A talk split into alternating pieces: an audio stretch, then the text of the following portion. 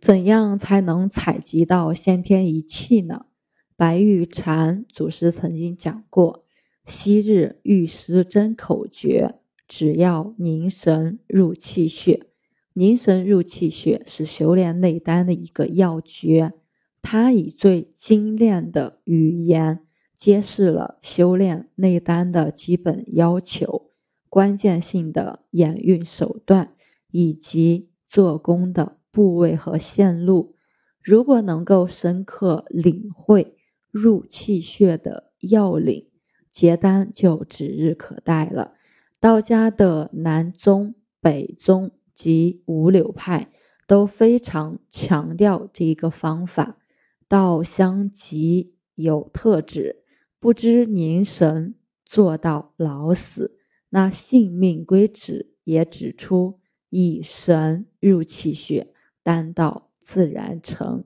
凝神入气血的关键在于一个“凝”字，凝神入气血之后，时间一长。就会自动产生从后天返先天的一个变化。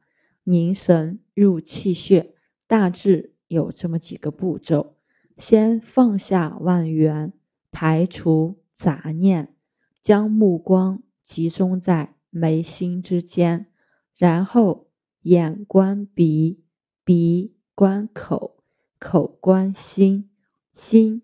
观下丹田，最后将意念止于下丹田，气归于下丹田，心归于其下，叫凝神；气归于其下，叫调息。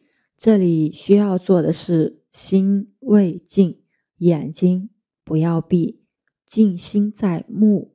闭眼后可以加上反观内视。